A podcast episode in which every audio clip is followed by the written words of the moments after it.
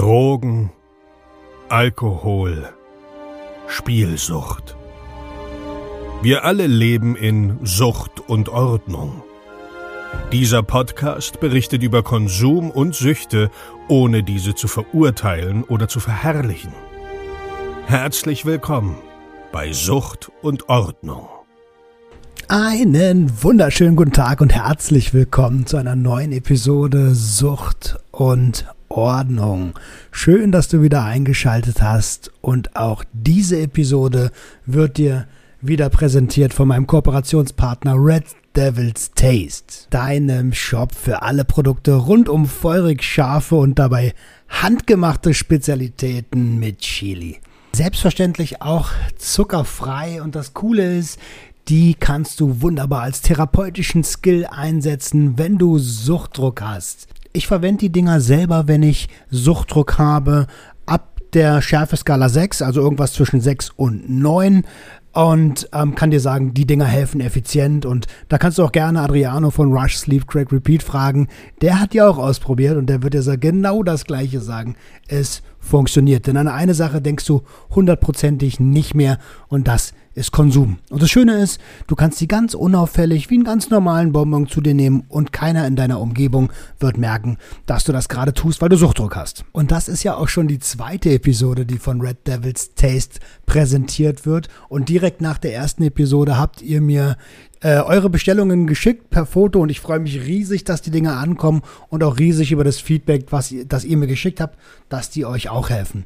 Wenn du dich dafür entscheiden solltest, jetzt auf Red Devil's Taste vorbeizuschauen. Den Link findest du unten in den Show Notes. Dann spare gerne noch 10%, indem du meinen Gutscheincode verwendest. Sucht und Ordnung 10.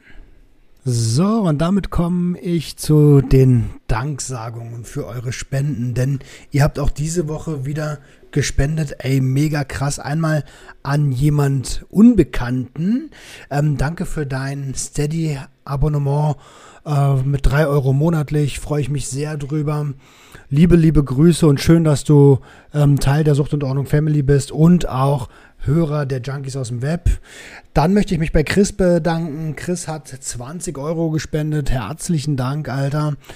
Almut, 10 Euro. Vielen, vielen lieben Dank, Almut. Thomas, auch mit 10 Euro. Und auch dir, Thomas, vielen, vielen, vielen lieben Dank. Alter, ich freue mich immer unglaublich, dass äh, so viele Unterstützer am Stissel sind. Das ehrt mich tatsächlich mega und äh, gibt mir auch Kraft. Also vielen Dank an euch alle. Super, super nice. Gerade jetzt in dieser Gründungsphase, wo ich eine Menge ähm, Stress habe, bedeutet mir das umso, umso mehr. Äh, damit ihr so ein bisschen wisst, was hier abgeht, gerade wieder bei mir. Ich war gestern, ja, ich nehme das am Mittwoch auf, also ich war am Dienstag in Hamburg bei den Guttemplern. Dort wird die erste Episode für den neuen Podcast der Guttempler, der durch mich moderiert wird, ähm, vielen lieben Dank an der Stelle, dass ich das machen darf. Äh, am 5.3. kommen. Am 5.3., da werde ich aber auch noch mal ein bisschen was äh, zu sagen. Ja, dürft ihr gespannt sein. So, da wird, äh, werden wir so ein bisschen, was sind denn überhaupt die Guttempler, Alter? Bin ich jetzt in einer Sekte gelandet oder was? Das erfahrt ihr auf jeden Fall am 5.3. in der ersten Episode des dort ausgestrahlten Podcasts. Ansonsten halt, wie gesagt, der ganz normale Daily Business-Stress. Ich bin gerade dabei, den Shopify-Shop aufzubauen ähm, und habe mir mal äh, generell eine ne Übersicht gemacht, wie viel Wochenstunden ich arbeite, da das bei Gewerbetreibenden immer so ein bisschen, bisschen schwammig ist, habe ich einfach geguckt, wie viele Stunden investierst du eigentlich im Monat in welche Tätigkeit und habe die dann ähm, durch die vier Wochen gerechnet. Und uh, die Alarmglocken sind auf jeden Fall angegangen.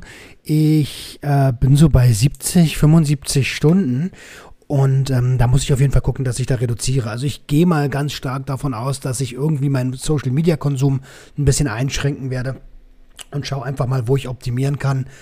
Äh, aber auf jeden Fall ist das gut zu wissen, ey, wo geht denn eigentlich meine Zeit hin? Und wo vergesse ich vielleicht den Roman bei der ganzen Sache? Ähm, ich musste mich daran erinnern, dass ich ja einen Vertrag mit meinem inneren Kind abgeschlossen habe, welches ich ehrlicherweise in den letzten Wochen vergessen habe. Aber äh, da gehen wir hin, kümmern wir uns wieder drum und haben wieder gemeinsam Spaß. So, jetzt aber zur Episode. Ich wünsche dir ganz viel Spaß. Five, four, three, two, one, go.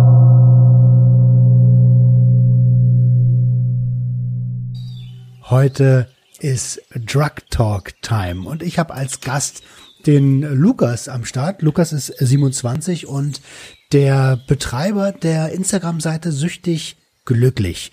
Ähm, er war selber Konsument, hat verkauft, hat alles Mögliche konsumiert, Kokain, Cannabis, Nikotin, Alkohol, ähm, eine Spielsucht entwickelt. Darüber werden wir allerdings auf jeden Fall im Gespräch noch äh, ähm, quatschen. Und äh, abzusehen war das eigentlich nicht, weil behütet aufgewachsen. Hi Lukas, schön, dass du da bist. Mahlzeit, grüß dich. Mahlzeit. Wie geht's dir? Sehr gut, sehr gut, sehr gut. Auf jeden Alles Fall. schön. Ist eigentlich immer so die schwierigste Frage, ne? Oh, ich habe schon echt, äh, ja, also ich habe mir Antworten schon aufgeschrieben, wie es mir geht und so, aber konnte es lösen. Ja, cool. Naja, du, ganz ehrlich, ähm, ich muss manchmal echt nachdenken, wenn die Leute mich fragen, wie geht's dir? Mhm. Weil das ist ja so, also ich kenne es noch so aus dem Business, so, das ist ja so einprogrammiert, dass man sagt, hey, gut, danke und dir. Und dann sagt der andere gut und dann ist vorbei. Smalltalk beendet. Definitiv. Also ich denke auch die wenigsten Menschen äh, antworten auch wirklich ehrlich, ne? Also wie oft sagt man, ey, ja, alles gut, um nicht irgendwie weiter ins Gespräch verwickelt zu werden oder ja. Ja, weil man auch vielleicht denkt, äh, der, also selbst wenn ich dem jetzt irgendwie meine Sorgen erzähle, so, das interessiert ihn doch eigentlich gar nicht. Das ja, war ja, genau. eine Floskel. ja. ähm, Dicker, meine erste Frage, warum ist Sport der Ausweg aus der Sucht? Ähm, also, oh, ich glaube, es gibt so, so viele positive Aspekte von Sport und bei mir war das halt immer, ähm, ja, also ich brauche diesen Ausgleich, weil ich so ein mega aktiver Mensch bin und ey, wenn du dich mit Sport beschäftigst, wenn du dich mit Ernährung beschäftigst und äh, gar keinen Platz, sage ich mal, für andere Gedanken, für negative Gedanken lässt, äh, das war für mich damals wirklich bis heute das Nonplusultra, äh, um nicht irgendwie rückfällig zu werden. Hm. Welche, was machst du für Sport? Äh, CrossFit. Also ähm, ich sag mal, ich bin auch gar nicht so lange jetzt, aber drei Jahre oder so. Mhm. Das erste Jahr habe ich standardmäßig im Fitnessstudio, äh, ja, sag ich mal, gepumpt und so. Aber es wurde mir schnell zu langweilig, weil ich halt, ah, ich weiß nicht, du kannst dich im Gewicht steigern, du kannst in die Wiederholung steigern, aber du bist halt trotzdem an feste Bewegungsabläufe und so gebunden, äh, an irgendwelche Maschinen, wo du wirklich von vorne bis hinten äh, deine Bewegung vorgegeben bekommst mhm. und weiß ich nicht, das ist mir nach einer Zeit einfach zu stupide gewesen. Okay. Ja, diese ganzen Isolationsübungen, ne, sieht zwar irgendwann nett aus, aber äh, das war's dann auch schon. Also ja, Stabilisatoren genau. werden da gar nicht oder wenig trainiert. Ja.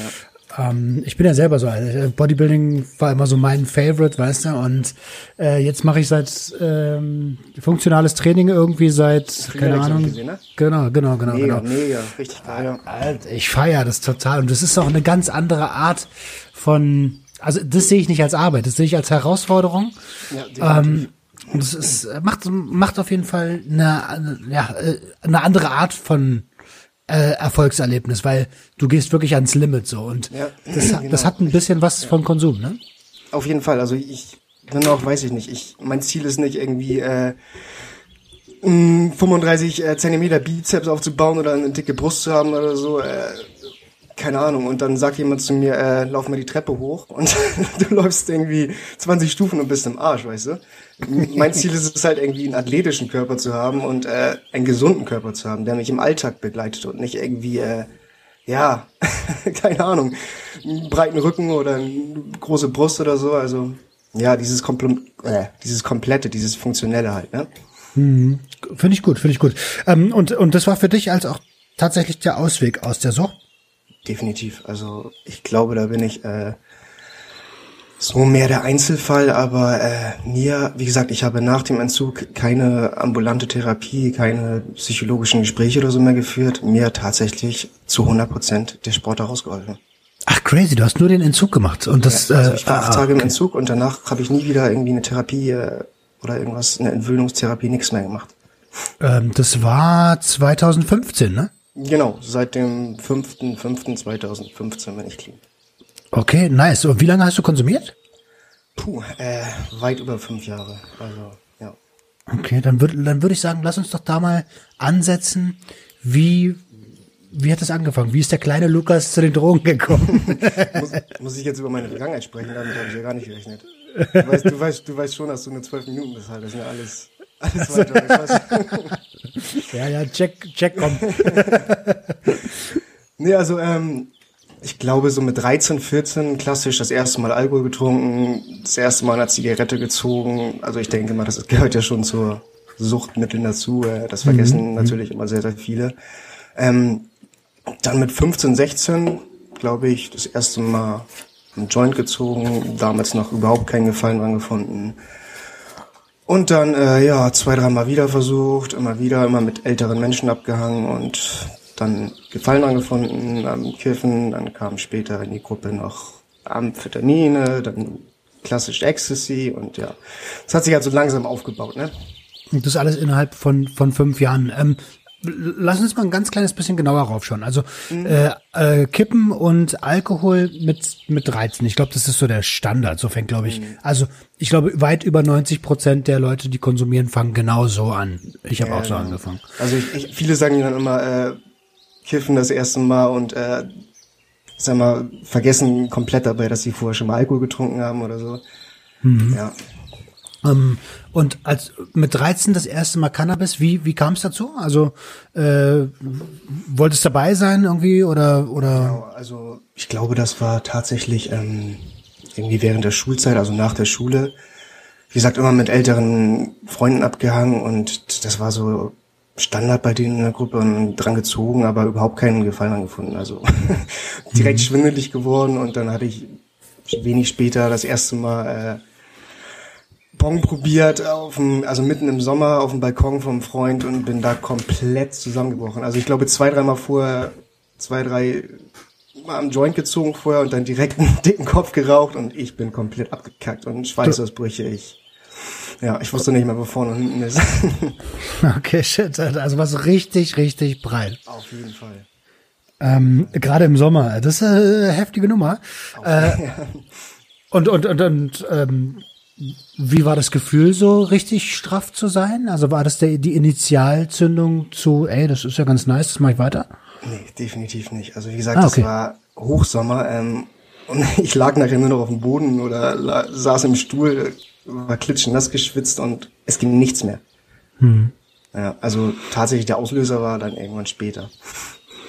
Okay, also mit 13 erstmal abgeschreckt, erstmal und, und, und dann, was also wenn du dann keinen Bock, keinen Bock auf Gras hattest, äh, hast du erstmal ganz normal Schule weiter durchgezogen? Ja, genau. Also ich, wie gesagt, das war nur so ganz, ganz selten zu diesem Zeitpunkt. Ähm, richtig angefangen hat es dann wirklich erst, sage ich mal so in der zehnten Klasse, so mit 15, 16, ähm, wo man dann doch noch mal wieder versucht hat und ja, schließt sich so langsam ein, dass es halt doch wirklich äh, mir gefallen hat, ne?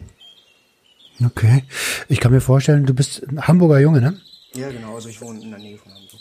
Hm, ich kann mir vorstellen, dass man da relativ früh an den Schulen äh, mit Stoff in Verbindung kommt. Also tatsächlich in der Schule in Hamburg direkt war ich nicht. Also ich komme eigentlich vom Dorf. Ähm, mhm. Zur Schule gegangen bin ich in Bad Segeberg. Das sagt wahrscheinlich keinem was. Das ist so, sag ich mal, Lübeck kennst du? Zwischen Lübeck, äh, Hamburg und so. Also so eine Kleinstadt. Okay. Ich habe davon gehört, Bad, Bad Segeberg. Ja? Ähm, Lübeck habe ich selbst, äh, hatte ich mit Schmörri. Äh, ja, ähm, genau. Da habe ich gearbeitet eine Zeit lang. In Hamburg habe ich auch gearbeitet. Äh, ja, ich war so als, ähm, naja, als Fotograf in ganz Deutschland unterwegs und so, so ein paar Städte kennengelernt. Das ist total geil gewesen. Ähm, okay, und dann also ganz normal Schule. Äh, wie, wie, wie, wie ging es denn, ab wann begann dein problematisches Konsumverhalten und wie ist es dazu gekommen? Tatsächlich auch in der zehnten Klasse von der Realschule. Ähm, die zehnte Klasse habe ich dann auch wiederholt wegen meines Konsums. Ähm, ja, es war halt, äh, keine Ahnung, im Dorf äh, immer neue Sachen ausprobieren, dann immer mit den gleichen Freunden abgehangen und dann der eine mal was mitgebracht und dann der andere und ja, so schließt sich das wirklich halt nur mit Cannabis anfangs ein, ne? Mhm, mh. um, ähm, und also bei uns, ich kann mich erinnern, bei uns gab es immer den grünen Donnerstag, da haben wir vor der Schule geraucht, so donnerstags mhm. halt. äh, sind bereit in den Unterricht gegangen und getrunken haben wir da aber auch. Wie war's, wie sah es mit dem Alkoholkonsum zu der Zeit aus? Ähm, ja, auch nicht gerade gut. Ne? Also da wurde nicht in der Woche getrunken oder so, aber Wochenende war immer Vollgas. Also Freitag besoffen bis nichts mehr geht, äh, Samstag. also das ganze Wochenende quasi saufen und kiffen, ähm, Standard so mit 15, 16. Okay. Ähm, verstehe. Und zehnte Klasse hast du denn abgeschlossen ähm, mit, was ist was für ein Abschluss? Realschule. Also die zehnte Klasse habe ich nochmal wiederholt, ne? Weil Ja. ich äh, eigentlich weniger in der Schule war als äh, Bei mir war es die neunte, Alter. Und ähm, die zehnte haben, die haben mir nur den Abschluss gegeben, damit sie mich nicht mehr sehen müssen. Das ist tatsächlich so, Alter. äh, das ähnlich. die haben mich richtig gehasst damals. ähm, okay, und äh, aber Realschulabschluss. Ich habe nur einen Hauptschulabschluss Ja, bekommen. Ich war, irgendwie. äh, ich war äh, einer von zwei Leuten auf der Realschule, die einen Hauptschulabschluss gekriegt haben. Äh, das war schon ziemlich, ähm, naja, da denkst, also in dem Moment habe ich nicht drüber nachgedacht, aber so äh, eigentlich war das so hart deprimierend. So, Ja, das ist genau glaube, ich glaube, in dem Moment, in dem Alter, ist es dir scheißegal. Also. Ist so, ist so.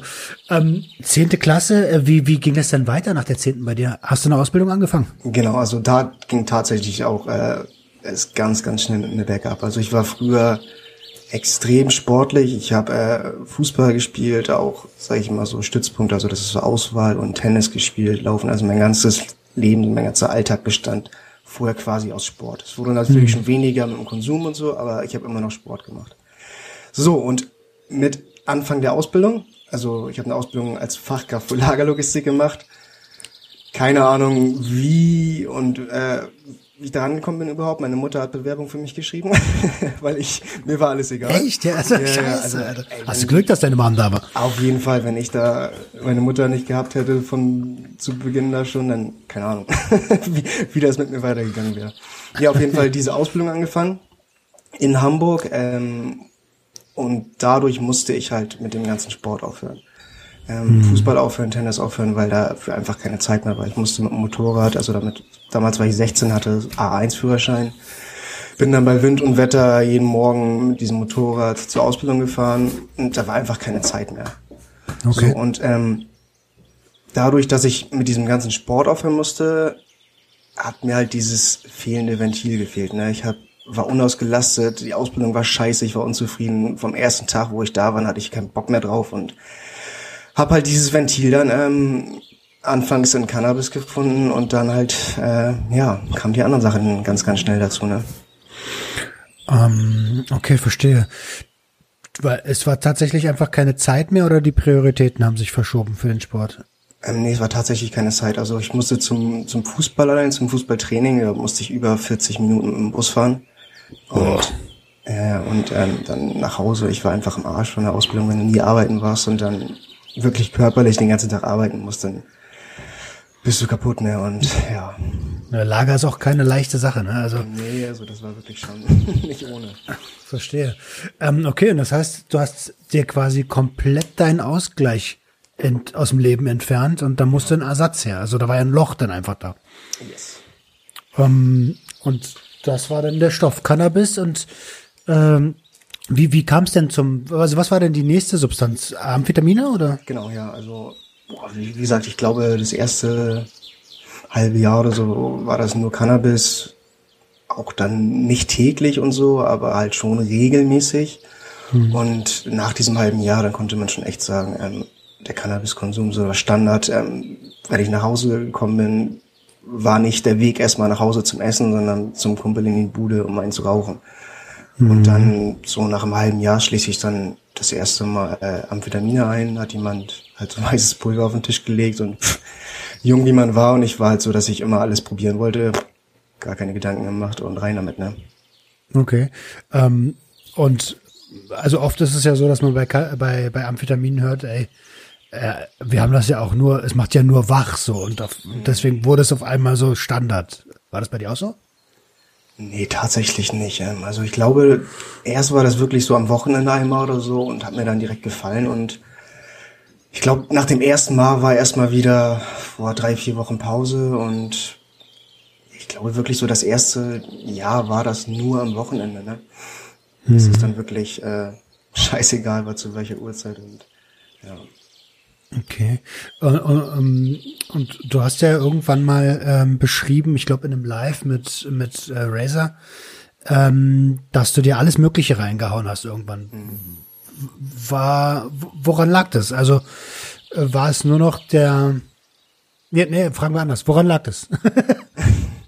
Ähm, tatsächlich daran, dass ich immer alles ausprobieren wollte und gerade weil mir dieses Amphetamin, dieses Wachsein und so, so gefallen hat, ähm, ja, halt ausprobieren. Aber ich war jung und wollte jeden Scheiß mitmachen. Ich war schon immer beim Scheiße bauen ganz weit da vorne und alles, was so greifbar war, was äh, man bekommen hat, wurde ausprobiert. Ne?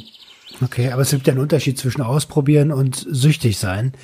Ähm, warum ist es bei dir nicht beim Ausprobieren geblieben? Weil es mir halt wirklich mehr als gut gefallen hat. Ne? Also kann ich dir gar nicht so wirklich sagen, warum es nicht beim Ausprobieren geblieben ist. Ich bin halt ein Mensch, wenn mir etwas gefällt, ich glaube, das ist so dieses, dieses typische Suchtverhalten, wenn mir etwas gefällt, dann habe ich den starken Zwang, das zu wiederholen. Ich habe einfach dieses Verlangen in mir, das war geil, ähm, du musst es nochmal machen. Okay, verstehe. Das ist der neue Standard. Ja, genau. Okay. Ja, das ist, äh, das ist, äh, ich sehe da eine Parallele auf jeden Fall. Deswegen habe ich da so ein bisschen nachgehakt, weil das bei mir auch so war. Immer wenn ich irgendwas gefunden habe, was mir gefallen hat, dann war das auf einmal fest etabliert. So. Ähm, und das ist teilweise heute noch so, wenn ich Bei mir auch definitiv. äh, krass, ne? Also gerade was so, wir sind ja beide addicted für Persönlichkeitsentwicklung. Ähm, und wenn dann irgendwo ein Verhaltensmuster äh, ähm, auftaucht, wo man sagt, Alter, geil, das tut mir gut, dann wird das fest etabliert, so nach dem Motto. Auf jeden Fall. Also wie gesagt, ich muss auch jetzt im Alltag mal aufpassen. Dass wir haben uns mal kurz überhalten über so Booster und so. Da muss ich echt, also ich merke, äh, wenn ich zum Sport gegangen bin und mir vorher so einen Booster geknallt habe, richtig geil. Also du kannst ja viel mehr heute reißen und so. Und dann habe ich wirklich so Phasen gehabt, wo wirklich ein, zwei Wochen hier lang jeden Tag vom Training einen Booster trinken mussten. Ja, aber da muss man natürlich, sag ich mal, anders reflektieren und denken, ey Lukas, wach mal auf, ähm, pass auf, du musst hier aufpassen, dass du nicht vor jedem Training dir irgendwie so einen Booster reinknallst, weil das nicht gesund ist. Vor allen Dingen, schau dir mal die Rezepturen an. Das ist gar nicht weit weg von Amphetamin. Auf jeden Fall, auf jeden Fall. Also da gibt's ja etliche mit Stimulantien und äh, dem ganzen Scheiß, ne? Also wenn, wenn, wenn da draußen jemand äh, Sport macht und auch den Sport ähm, nutzt, um aus der Sucht rauszukommen, was erstmal ein richtig gutes Ding ist, ne? Dann ähm, und dann passt bitte bei Boostern auf, wenn ihr eine Amphetaminabhängigkeit hattet.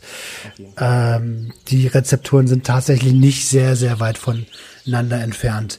Äh, stimmt, wir hatten irgendwann mal über Booster geschnackt. Wo war, in welchem Zusammenhang waren das? Ähm, da hatte ich, glaube ich, so ein Bild gepostet oder so, äh, Only One Scoop of Booster, wo ich irgendwann mitten in der Nacht noch an der Arbeit war. Und da hat es geschrieben, ja, besser lieber gar keinen. Ja, ach so, so war das. Ja, ja ich habe irgendwann, ähm, es gibt ja auch so eine übelsten Hardcore-Booster und die habe ich dann irgendwie konsumiert vorm, vorm Training und dann, dann war ich irgendwie irgendwo auf dem Film und sagte mir, dachte mir so, ey, scheiß doch mal auf den Booster, nimm doch gleich Koks vorm Training. Ja, also da Ey, gibt's wirklich ganz, ganz krank. Ich habe auch ganz krank ausprobiert, wo du dann wirklich Augen offen hast, als würdest du gerade eine Nase Koks gezogen haben. Oder denkst du dich, Alter, das ist völlig, völlig krank. Also, dass sowas legal verkauft werden darf, finde ich auch. Ja, Ja, es ist wie mit den, äh, wie mit den, ähm, mit den Pro-Drugs, ne? Also was, was halt nicht auf der Liste ist, ist halt noch legal. Aber gut, dass wir gerade vom Kokain gesprochen haben. Du hast auch Koks konsumiert und hast die Abhängigkeit auch diagnostiziert bekommen, ne? ja. Schon gewusst? Bei der Herstellung von Kokain werden unter anderem Salzsäure, Kerosin und Schwefelsäure verwendet. Wie, wie, wie, wie, wie kamst du zum Koks? Boah, zum Koks hat sich ziemlich spät. Also, boah, wie alt war ich da? 19, 20 oder so. Ähm, kann ich hier gar nicht so sagen, wie ich das erste Mal Kokain konsumiert habe. Ähm, tatsächlich glaube ich, habe ich das irgendwie vom, vom Dealer bekommen, wo ich sonst irgendwas anderes, äh, Vitamine und Pillen und so gekauft habe. Und dann hat er irgendwie mal wirklich so for free mir so ein kleines Päckchen mitgegeben. Und ja, also das war, sage ich mal, in diesem Alter noch gar nicht so greifbar für mich und weil es ja auch arschteuer ist, ne? Und als als Auszubildender damals habe ich noch nicht so heftig gedealt, war das überhaupt äh, nicht greifbar für mich, ne? Vom Preis her meinst du? Ja, ja, auf jeden Fall. Okay. Ähm, verstehe. Ja, du hast es selber schon die Brücke so ein bisschen geschlagen. Äh, Ex-Dealer. Yes. Welche Substanzen hast du an den Mann und die Frau gebracht? Willst du das wirklich wissen? Ja, ja, na klar. Ähm, alles. Also es fing an mit Cannabis, äh.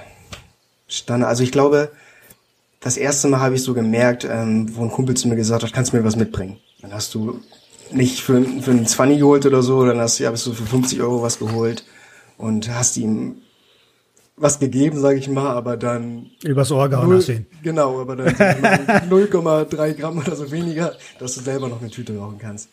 Und da habe ich wirklich so gemerkt, ey, geil. Und ähm, ja, angefangen hat das dann wirklich so mit äh, mit Gras, dann für 25 äh, 25 Gramm geholt und halt so, sage ich mal, im Freundeskreis immer nur weitergegeben und gemerkt, dass ähm, ich mir dadurch meinen eigenen Konsum von finanzieren kann. Und später wurden das halt immer mehr. Ähm, aus 25 wurden 50, dann wurden daraus 100, ähm, bis ich dann irgendwann so weit war, dass ich ein halbes Kilo oder Kilo zu Hause von meinen Eltern verstecken musste. Okay. Und ähm, und äh, du hast gesagt, du hast alles verkauft. Also äh, wie, wie Angefangen, angefangen hat das wirklich nur mit Cannabis. Dann, man lernt ja auch äh, viele, viele andere Leute kennen. Dann in der Berufsschule, während meiner Ausbildung, habe ich dann jemanden gefunden, der Amphetamine da hat und Ecstasy. Und ich war halt immer nur so, dass ich eine größere Menge geholt habe, egal was. Also wirklich. ist auch ich hab, preislich ähm, interessanter, ne? ja, ja, also ich habe nachher ähm, Pep verkauft, ich habe äh, Pillen verkauft in großen Mengen, ich habe Haschplatten verkauft in großen Mengen. Also tatsächlich habe ich damit ein Riesengeschäft gemacht mit diesen Haschplatten. Also sage ich mal so 100 Gramm gepresste Haschplatten, die du dann im Einkauf, also ich hatte dann eine extrem gute Quelle, zwei Stunden weit entfernt, ähm, die du im Einkauf, sage ich mal, für ein, zwei Euro kaufst und selbst an Dealer weiter gibst, sage ich mal, und dann nur während der Fahrt, also ich sag mal, du fährst drei Stunden Auto und dann mal guten Tausender drin war nur fürs Fahren. Ne? Also Also meinst du jetzt ein, zwei Kilo, äh, ein, zwei Euro fürs Gramm? ja, ja, genau. Also ich habe auch wirklich äh, ganz, ganz kranke Mengen abgeholt von diesen, von diesen Haschplatten. Ne? Ganz, ganz viel auch auf, äh, auf Kommi bekommen und dann mit meinem kleinen Fiat Panda, äh, weiß ich, drei, vier Kilo Hasch im Kofferraum über die Autobahn, also völlig krank. Warst du selber dein bester Kunde? Ähm, mh, tatsächlich nicht, aber ich war schon immer so, dass ich alle meine Freunde, alle mein Umfeld, ähm, sag ich mal, for free mit äh, konsumieren hatten lassen. Ne? Also ich habe Ah. auf den Tisch gelegt und habe gesagt, Digga, mach. Interessiert mich nicht. Also irgendwann hat mich das Geld nicht mehr interessiert und dann habe ich da sich 10 Gramm von irgendwas auf den Tisch gelegt. Hier, bedient euch alle. Okay, das ist spannend. Da, äh, da bin ich ja direkt drin, Alter. ähm, hast du das gemacht, weil du wolltest, dass die Leute am Start sind, wegen Freundschaften oder wegen Macht? Beides. Beides. definitiv, ähm, um die Leute, sag ich mal, so ein bisschen in der Hand zu haben, dass sie an mich gebunden sind, wenn sie irgendwas konsumieren wollen. Weil die waren natürlich alle happy, die dachten, ey, der Lukas äh, ist am Start, der hat sowieso irgendwas immer dabei. Ähm, lass uns mal zu dem, lass uns mal bei dem abhängen. Also es waren immer Leute um mich rum. Und äh, zum einen halt, also zum anderen halt wirklich dieses, dieses, dieses, dieses naja, weiß ich, beliebt sein, ne, sag ich mal irgendwie Minderwertigkeitskomplexe ähm, versuchen zu komprimieren und äh, ja, Ja, das kl- klingt auf jeden Fall komplett plausibel. Ähm, deswegen fragte ich, aber ist es, Digga, ist es nicht auffällig irgendwann, wenn du die Leute bei dir abhängen, man verkauft nicht mehr gerade wenig. Ähm, also, da habe ich nicht mehr nach äh, zu Hause gewohnt. Also ich bin mit 18 ausgezogen. Wie gesagt, ich war damals war das Verhältnis zu meinen Eltern, ich würde mal sagen, ähm, bescheiden. Man hat natürlich mit 18 überhaupt keinen Bock auf seine Eltern und dir ist alles egal. Also mit meinem Vater kam ich überhaupt nicht klar, dem konnte ich kein Wort wechseln. Meine Mutter hat immer versucht, das alles zu verstehen, aber die haben natürlich, die haben das nicht gesehen. Ich habe das immer sehr gut verstecken können alles. Ne? Also bis mhm. zu meinem 18. Lebensjahr ging es halt hauptsächlich, sage ich mal, nur um den Verkauf von Gras und ähm, das habe ich sehr, sehr gut verstecken können. Also ich glaube, jeder, der Konsument und Dealer ist, ähm, sag ich mal, Geschäftsmann, der, der weiß, ähm, mit der Zeit entwickelst du halt Strategien und so, wie du den ganzen Scheiß verstecken kannst. Und, ne? ich, ich glaube, früher war da, also mit 14, 15 war das so, dass du dich vor, äh, beim Wichsen vor deinen Eltern verstecken musstest und mhm. halt ein, zwei Jahre später musstest du das Gras vor deinen Eltern verstecken. Ne? Okay. Ja, wahrscheinlich hast du das nicht in der gleichen Schublade gemacht. okay. Nee, wir, hatten, wir, hatten, wir hatten damals so einen, so einen Schuppen, sag ich mal. Und mhm. da war halt äh, in so einer in so einer großen Box hatte ich den ganzen Scheiß immer und ich wusste ganz genau, da gehen meine Eltern nicht hin und tatsächlich den ganzen Kram immer draußen verstecken. Denn nur wenn meine Eltern nicht da waren, dann zum Abwiegen reingeholt und ja, also das, wie gesagt, jahrelang ähm, ist das gut gegangen, ohne dass meine Eltern was davon mitbekommen haben. Okay, und jetzt gehen wir mal von deinen Eltern weg. Was ist da mit Cops? Also ich meine, deine Bude ist voll, bei dir klingelt's wahrscheinlich ständig. Ich bin auf dem Dorf groß geworden. Da gibt's keine Cops. gibt's Polizisten, aber ey, ohne Scheiß, das ist ein 1000, 1500 ähm, Einwohner Dorf und okay. da, wenn da mal die Polizei fährt, das äh, ist wirklich ein Fall. Okay, verstehe. Äh, wie gesagt, mit 18 bin ich dann nach Hamburg gezogen. Mein damals bester Freund hat da ein Haus, also ein richtiges Haus in so einer Bonzengegend äh, geerbt. Also wirklich äh, Villen rechts und links neben uns, äh, überall Porsche und nur dicke und Arnsburg äh, oder was? Nee, in Hamburg, Berne. Ach so, ah, okay. Also das ist wirklich so ja, die gehobenere Gegend, sag ich mal, wo Ärzte und sowas alles wohnen und ähm, mittendrin halt wir. also mit, mit äh, drei anderen Kumpels bin ich dann zusammen in dieses Haus gezogen, wo wir keine Miete, kein Strom, kein Gas, kein Wasser, nichts bezahlen mussten. Ne? Okay, ähm, klingt erstmal wie ein Jackpot, oder? Auf jeden Fall. Und wie gesagt, in dieser Gegend und Bahnfahrt äh, eine Viertelstunde warst du auf dem Kiez. Ähm, ja, das war schon echt. Und dann ging es halt richtig los, ne? Was heißt denn richtig los? Ja, die Mengen wurden größer und du hattest halt nicht mehr, du musstest nichts mehr verstecken. Du warst einfach frei, sag ich mal. Es keinen Menschen gab, vor dem du dich rechtfertigen musstest. Du mhm. warst mit drei Leuten, also alles Konsumenten, was sich natürlich dann so gegenseitig ein bisschen hochpusht. Ähm, ja, es war immer Stoff im Haus, der Kühlschrank, da war immer Pep drinne, es war immer Gras da, es war immer Hasch da, es war, ja. Okay, das heißt, am Wochenende wurden dann die Pillen und so besorgt, also. Ähm, ich kann mir dann, ich, ich stelle mir jetzt einfach mal vor, dass ihr dann neben dem Verkauf auch einfach die ganze Zeit dicht wart. Definitiv. Also ich, wie gesagt, die letzten zwei, drei Jahre meines Konsums, ähm, ich habe vor der Arbeit, also ich habe immer noch, ähm, sage ich mal, halbwegs ähm, gearbeitet, wenn ich da war. Mhm. Aber halt, ähm, wenn ich arbeiten war, ich habe vor der Arbeit mir zwei, drei Köpfe reinziehen müssen, um, sage ich mal, vom Kopf her zu denken, okay, du kommst langsam klar und nachher habe ich vor der Arbeit Nasen gezogen, während der Arbeit Nasen gezogen, nach der Arbeit Nasen gezogen und ja. Ähm, nur um mir selbst nochmal so ein Bild irgendwie verschaffen zu können, mhm. äh, wie, wie groß war der Umfang des Vertriebs? Also wie viel, wie viel äh, Speed lag da im Kühlschrank rum? Also im Speed ging es eigentlich, also ich, ich sag mal so höchstens 30, 40 Gramm. Mhm, aber, aber, also Gras war eure Hauptsubstanz? Ja, ja, auf jeden Fall. Also ohne Gras, also Gras war immer im Haus und ähm, war Standardkonsum, also mhm, bei mhm. Wie viel, hast, wie viel habt ihr da so in der Woche umgesetzt? Also es war wirklich hauptsächlich ich, ne, der sich um den ganzen, also, okay. Um den ganzen Verkauf und so. Ähm, kann ich dir tatsächlich nicht nicht genau sagen, weil bei mir halt die Spielsucht dazu kam und alles, was ich gewonnen habe, das war nicht wenig Geld, ähm, ist gleich in der Spielothek gelandet. Ja, so klassisches Novoline-Ding oder was? Ja, also wie gesagt, Merkur und ähm, Novoline nur Spielothek. Also ich hatte nie ein Problem mit Sportwetten, habe ich nie gemacht oder Online-Casino oder so. Ich war wirklich extrem so Spielothek, aber es war halt wirklich extrem. Also ich bin Sag mal, wenn ich einen Tausender eingenommen habe, bin ich in die Spielothek gegangen, habe mir sechs, sieben Automaten genommen, habe da überall 200 Euro reingesteckt und das innerhalb von ein, zwei Stunden verzockt. Mit welcher Intention? Was war das? Mit was war der, was war die Intention? Was hast du gedacht, was äh, du davon hast? Mein Gewinn zu optimieren, zu erhöhen.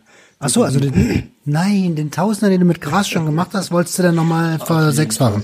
Auf jeden Fall. Also wie gesagt, ich war immer, ich glaube, das habe ich schon öfter erwähnt, ich war immer dieser Mensch, der nie genug kriegen kann. Ich wollte immer alles. Also wenn alle nach drei Tagen feiern im, im Arsch waren und nur schlafen wollten, dann war immer so ein Typ in der Gruppe und der sagt, ey, lass uns weiter Gas geben. Hm. Komm, da geht noch was, äh, ab andere mit angetrieben und das war halt wirklich in allen Bereichen so. Ähm, wenn ich in der Spielothek war und dann 1000 Euro gewonnen hab und sag ich mal 200 Euro reingesteckt habe, dann war ich damit nicht zufrieden. Ich wollte mehr. Okay, und am Ende bist du mit wie viel rausgegangen? Mit wie viel Verlust? nee, ich meine, aus, ja, meistens aus der Spielo mit null raus, oder? Ja, definitiv. Also ich sag mal, ein Spielsüchtiger, wenn du wirklich richtig drin bist, dann gehst du nicht ähm, mit Gewinn raus, egal wie viel du gewinnst. Es sind vielleicht mal so ein, zwei Tage, wo du wirklich ähm, mit Plus rausgehst, was dann in den nächsten Tagen natürlich dann wieder drin landet. Hm. Aber ähm, irgendwann hast du auch so den Punkt erreicht, dann gehst du nicht mehr mit dem Ziel in die Spielothek, ähm, was zu gewinnen. Du willst einfach nur, sag ich mal, Minderwertigkeitskomplexe irgendwie ähm, komprimieren. Du willst einfach, ja, sag ich mal, den Automaten ficken. Äh, du willst einfach nur Überlegenheit beweisen. Ja, also es geht ja nicht um den Gewinn, es geht ja um das Adrenalin, um diesen Tunnel. Also es ist wie eine Droge. Ne? Du, du bist im, im Tunnel, ähm, kannst da irgendwelche Risikosachen, so eine Leiter hochdrücken oder so. Und es ist halt wirklich wie eine Droge. Es ist Adrenalin, Dopamin, was dein Körper ausschaltet, ausschaltet mhm. und ausschaltet, alles klar.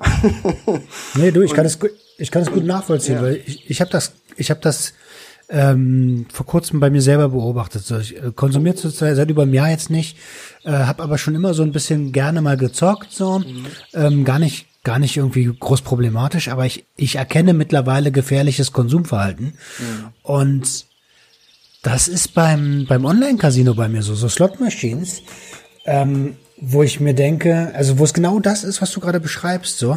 Es geht da gar nicht mehr ums Gewinnen, es geht einfach nur noch darum, irgendwann mal diese Kombination zu sehen. Einfach, eigentlich geht es mir nur darum, nur irgendwie gewinnen und ähm, Adrenalin, dass, dass du irgendwie Glücksgefühle ausschaltest. Ne? Also Voll crazy. Ja. Also das ist es tatsächlich. Fall. Und deswegen habe ich mich auch gerade sperren lassen bei allen Online-Casinos, bei denen ich war. Das Beste, was du machen kannst, auf jeden Fall. Äh, aber es ist halt, ähm, es ist halt ein, total einfach, sich bei einem neuen anzumelden. Also selbst da ist es. Äh, Fall, also ich sag mal, so auch leicht. in der Spielothek kannst du ja sagen, ähm, du möchtest irgendwie gesperrt werden oder so, aber dann fährst du in die nächste Stadt und gehst da zocken. Also das ist wie mit dem mit Substanzengebrauch. Ne? Wenn du wirklich willst, dann, dann schaffst du das irgendwie, egal auf welche Wege. Also ähm, und wie lange hast du gezockt? Ähm, boah. Vier, drei, vier Jahre auf jeden Fall. Also wirklich krass, wirklich so drei, vier Jahre. Und auch da, wenn das äh, interessant ist, ging es wirklich mit dem ähm, Einstieg in die Spielsucht, war das klassisch. Ähm, ich bin in die Bibliothek gegangen. Damals war ich noch 15 oder so, mit einem Perso vom Kumpel. War völlig besoffen auf dem Stadtfest, ähm, wusste überhaupt nicht, was ich da machen muss. Mhm. Hab da irgendwie 5 Euro reingesteckt, ähm, besoffen auf irgendwelche Knöpfe gedrückt, hatte keine Ahnung, was ich überhaupt da mache. Und zack, hat alles geblinkt und ähm, hatte ich 600, 700 Euro gewonnen. Und dann war der Abend natürlich gerettet und so war es um mich geschehen. Geil, du kannst Geld verdienen. Fertig. es ist verrückt, oder? Ja, Je, also krank, jeder, den ich kenne, der hat beim ersten, oder die meisten Leute, die ich kenne, haben beim ersten Mal richtig Kohle abgesandt. Außer Toni. Toni, der bei mir in der, in der Episode war, mhm. der ähm, Ex-Zuhälter, der, ähm, ähm, also es wird dem Ganzen nicht gerecht, das ist ein super cooler Mensch so, mhm. ähm, aber er hat halt sich um Damen gekümmert damals. Und äh, der hat nie gewonnen. Bei ihm ging es immer nur darum, dass er so, so eine Art Zuhause gesucht hat. Ähm, und, und aber äh, ich kenne, also bei mir war es auch so. Ich habe beim ersten Mal irgendwie einen Fünfer reingeschmissen, 200 rausgekriegt und dachte, jawohl, die Dinger sind voll geil. Auf jeden Fall. Warum gehst du überhaupt noch arbeiten? genau so, genau so. Ja, das ist völlig krank. Aber das höre ich von ganz, ganz vielen Leuten, die wirklich spielsüchtig sind. Beim allerersten Mal hast du dann wirklich ähm, Glück und dann ist gleich im Kopf so, wie bei den Drogen, ne? der erste Konsum und sowas alles, erinnerst du dich immer dran, es ist in deinem Kopf gekoppelt und bam, ähm, du hast dieses Verlangen, das wieder zu tun, ne? das zu wiederholen. Hm. Ähm, was mich, was mich jetzt interessiert, ich konnte mir jetzt so ein, danke erstmal für die Offenheit, einen kleinen Einblick von dir äh, äh, gewinnen, verschaffen. Ähm, irgendwann kam ja dann die Entgiftung und äh, äh, du hast aber konsumiert und, und, und auch verkauft. Wie ist das freiwillig geschehen oder ist das ähm, im Rahmen einer richterlichen Auflage passiert oder sowas? nee, ähm, tatsächlich freiwillig. Also irgendwann war so ein Punkt, dann 2014, 2015, ich hatte meinen Führerschein verloren, aber das hatte mich noch lange nicht bewegt, äh, aufzuhören. Und dann hatte ich meinen Job verloren. Meine Freundin, mit der ich zu diesem Zeitpunkt fast äh, fünf, sechs Jahre zusammen war, der habe ich halt ähm, rein Tisch gemacht. Ich habe alles aufgedeckt, ihr alles erzählt, weil ich halt keine Lust mehr auf dieses Doppelleben hatte. Mhm. Dann hatte die mich verlassen, die war zu dem Zeitpunkt in England. Dann, ähm, ja, ich saß halt dadurch, dass ich einen Job verloren habe, ich saß jeden Tag auf dem Sofa, habe mich irgendwie dicht gekifft und mit irgendwelchen Sachen zugedröhnt, wollte einfach ja alles betäuben, was was wirklich geht, also wirklich heftig äh, depressive Phase. Und dann habe ich irgendwann gedacht, ey, es, es geht so nicht weiter. Ähm, hab wirklich, sag ich mal, in mich reingehört und hab's mit meinem eigenen Kopf nicht mehr ausgehalten und wusste einfach, es, es muss sich jetzt was ändern, sonst wenn du jetzt keinen äh, Schlussstrich ziehst, dann bist du in ein paar Monaten auf der Straße und äh, mit der Spritze. Das war wirklich, ich sag mal, in aller allerletzter Sekunde, wenn ich da meine Eltern, also meine Mutter stand immer hinter mir, die wusste nie, was ich mache, aber die war immer hinter mir, wenn ich irgendwas hatte, wenn es mir schlecht ging, äh, konnte ich mich auf sie verlassen und die hat halt äh, mir da ganz, ganz große Unterstützung geboten und wie gesagt, ohne meine Mutter wäre ich jetzt, glaube ich, ähm, ich sage mal, gibt's drei Möglichkeiten. Entweder im Knast, ähm, tot oder auf der Straße. Okay, und unbekannterweise dicke Props an deine Mom. Auf jeden Fall, also bis, bis heute der wichtigste Mensch in meinem Leben und ähm, ja. Schön zu hören, sehr, sehr schön zu hören. Also äh, auf jeden Fall was, wofür es sich lohnt, auch am Ball zu bleiben. Ähm, und und, und, und äh, hast du mit ihr mittlerweile mal darüber geredet? Ähm, klar, also ich habe ihr alles, sie weiß Bescheid und sowas alles, aber so richtig in die Materie ähm, wie gesagt, ich habe meine Mutter völlig zerstört. Die hat wochenlang nicht schlafen können wegen mir. Hat wirklich, die war am Ende. Die konnte nicht arbeiten und es ging nichts mehr, weil ich halt wirklich nur Probleme gemacht habe. Wenn die Polizei nicht vor ihrer Tür stand, dann stand irgendwie ein Dealer vor der Tür oder ich war wirklich, ähm, ja. Und, oh, und der wollte Geld haben, oder was? Ja, ja, also ich habe damals mit so einem, ja, gewissen Motorradclub, sage ich mal, auch Geschäfte gemacht und so. und die sind nach, natürlich so skrupellos, ähm, die finden deine private Adresse raus und stellen sie dann vor die Tür, wenn du kein Geld bezahlst. Ne? Ich habe ganz, ganz viel auf Kommission nachher bekommen, weil ich das ganze Geld verzockt habe.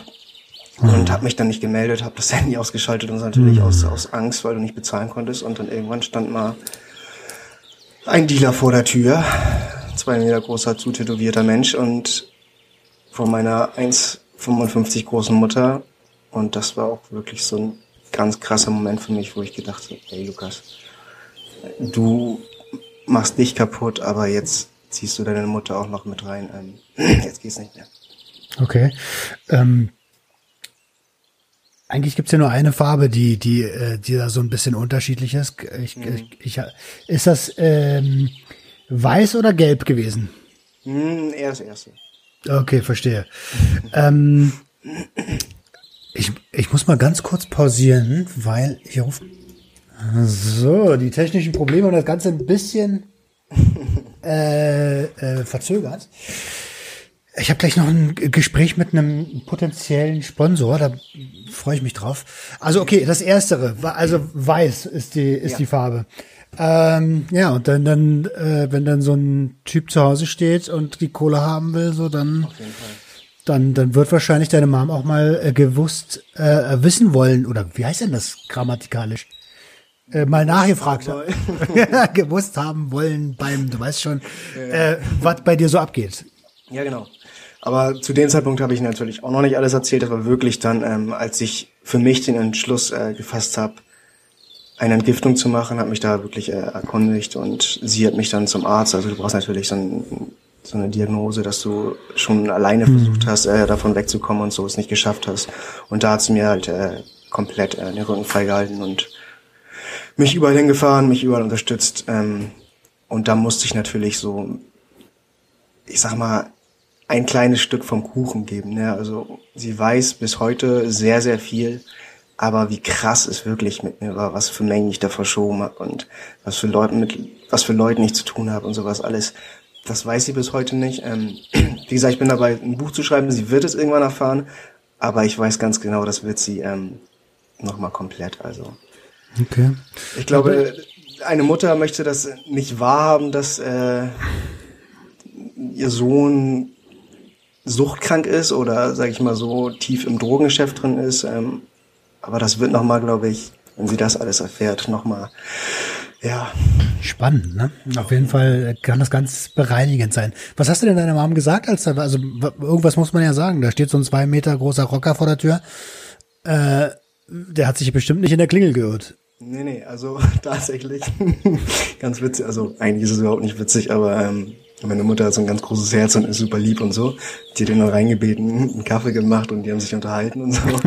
und ähm, dadurch hat er natürlich, äh, also ich sag mal, er hat nicht alles genau erzählt, aber natürlich hat meine Mutter sich dann auch ihren Teil gedacht, dass es um Drogen ging und da musste ich natürlich auch äh, ein bisschen was erzählen, ne? Hm, verstehe. Okay, ähm, lass uns da nicht weiter nachbohren. ähm, okay, dann kam so langsam die Entscheidung zur Entgiftung und nach der Entgiftung hast du gesagt, okay, ich betreibe jetzt Sport. Ich habe dich gesehen bei irgendwie äh, an so einer Reckstange. Äh, ich krieg noch nicht mal einen Klimmzug hin, Digga. Und du machst da die, du machst da irgendwie diese nach oben Dinger. Und, äh, weiß ich, wie heißt es? Muzzle Up. Muzzle Up. Äh, und kannst bestimmt auch irgendwie äh, The Human Flag oder wie das heißt. Ja, da habe ich noch nie so wirklich. Also das ist nochmal was anderes. Das ist nochmal eine andere Nummer. Aber wie gesagt, es ist halt so CrossFit-spezifisch äh, mache ich das. Es ist zum Beispiel so auf den Händen laufen oder ähm, es ist halt so eine Mischung aus äh, olympischen Gewichtheben, ähm, Gymnastics, äh, ganz viel Cardio. Es ist halt sehr, sehr umfangreich. Es gibt nie irgendwas, was du komplett, äh, wo du dich nicht verbessern kannst, weißt du? Mhm. Das ist für mich so das, das Spannende auf jeden Fall. Wie heißt denn dieser Weltmeister, der so ständig Weltmeister geworden ist beim Matt CrossFit? Fraser. Matt Fraser, genau. Ja, ist er dein Vorbild? Auf jeden Fall. Also ich glaube, wenn man als Crossfitter den nicht als Vorbild hat, ähm, macht man was falsch. Das, das ist seit seit Jahren wirklich. Ähm, das ist das ist für mich kein Mensch. Also der dominiert seit Jahren die CrossFit-Szene und äh, egal wie krass du bist, ähm, den kommt so die nächsten Jahre keiner ran auf jeden Fall. Hm. Ich ähm, mich ärgert gerade, dass wir so ein bisschen die Zeit im Nacken haben, weil äh, da könnten wir mega lang drüber reden. Was ist denn deine Intention? Was, was möchtest du den Menschen mit auf den Weg geben? Also du, du hast ja nicht umsonst angefangen, äh, die Seite süchtig glücklich zu machen.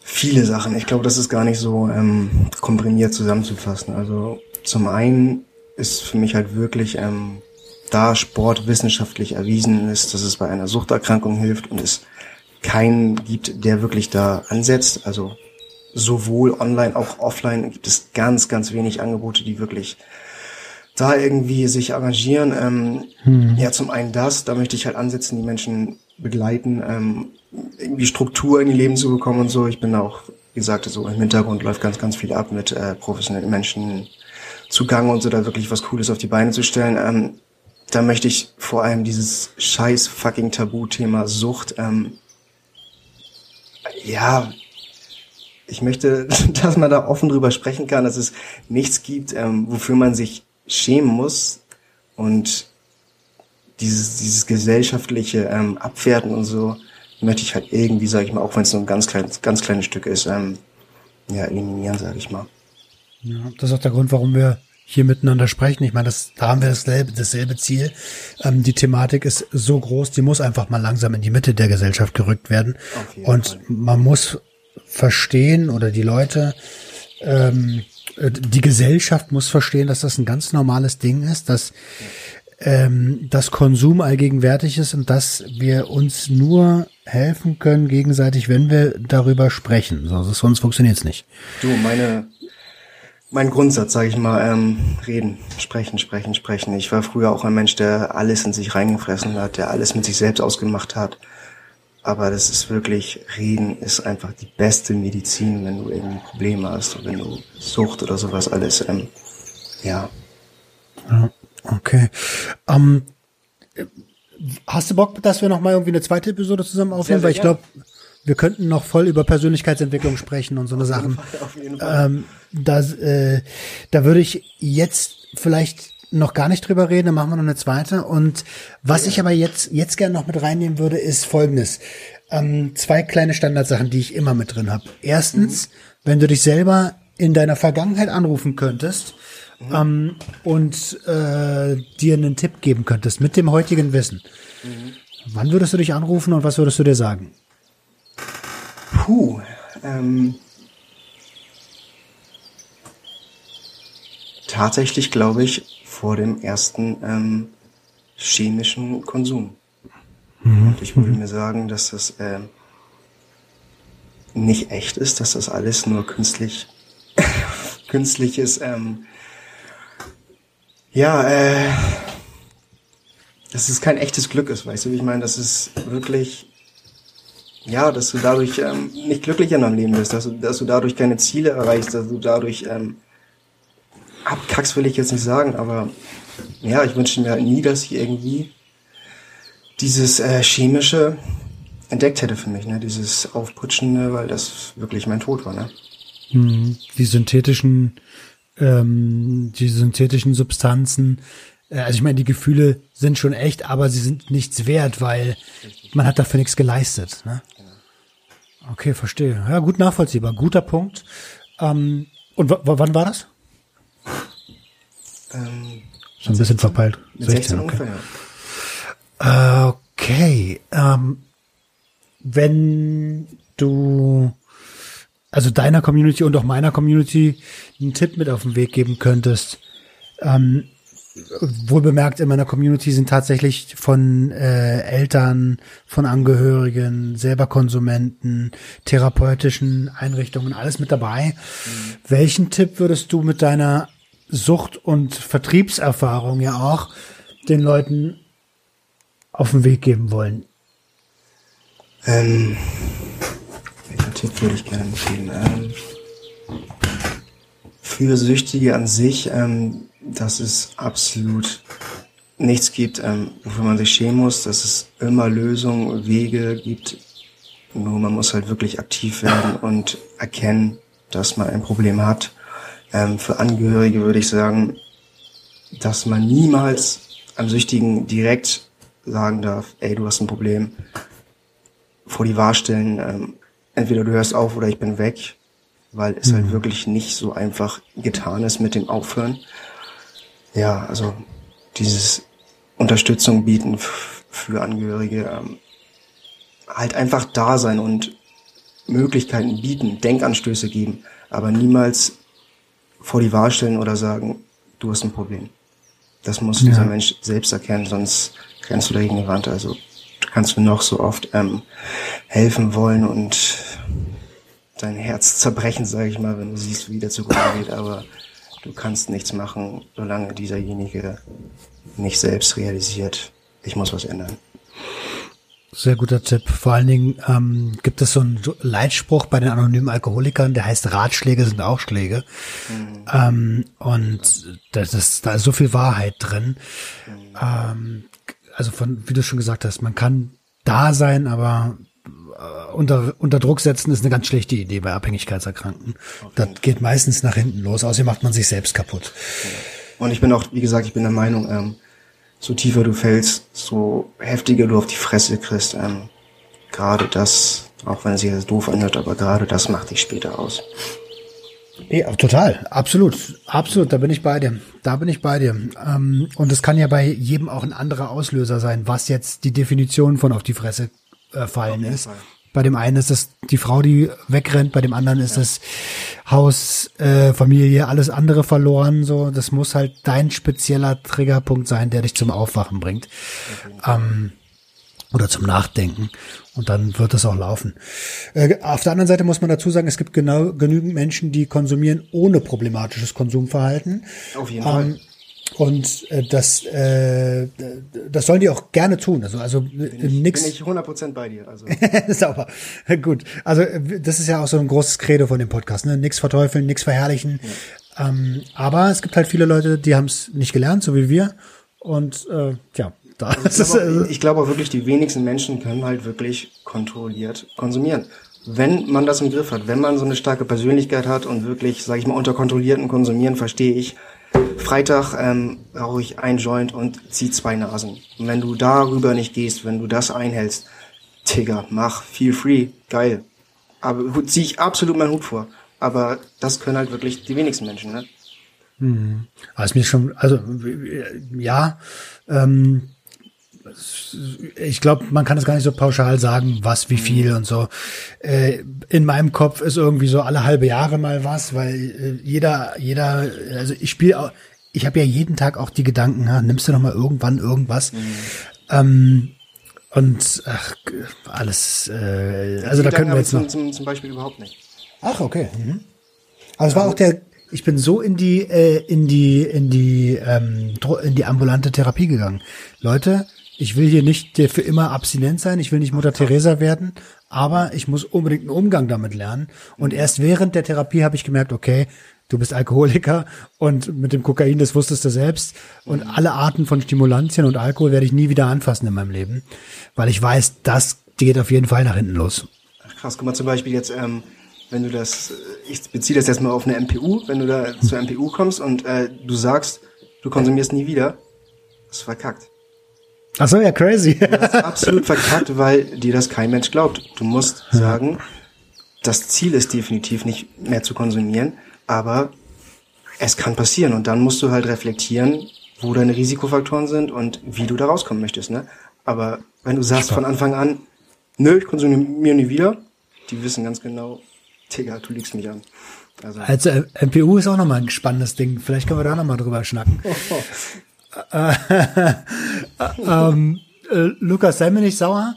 Äh, in, wir, wir machen auf jeden Fall noch mal eine zweite Episode, vielleicht für den, für den Steady-Account, wenn du Bock hast. Da geht's dann über die Persönlichkeitsentwicklung. Ja, und äh, erstmal herzlichen, herzlichen Dank, dass du da warst. Hat mir richtig viel Spaß gemacht. Schade, dass ja, die Technik ein bisschen ähm, rumgesponnen hat. Die letzten Worte gehören dir, gehören dem Gast. Oh, was möchte ich äh, sagen? Ähm, mir fällt gar nichts mehr so richtig ein, was ich sagen möchte jetzt. okay, das ist es auch okay, das ist auch in Ordnung. Dann ähm, bedanke ich mich bei euch fürs Reinhören. Ähm, Nochmal vielen lieben Dank, dass du Gast warst und verabschiede mich. Ich wünsche euch ein tolles Wochenende. Ciao.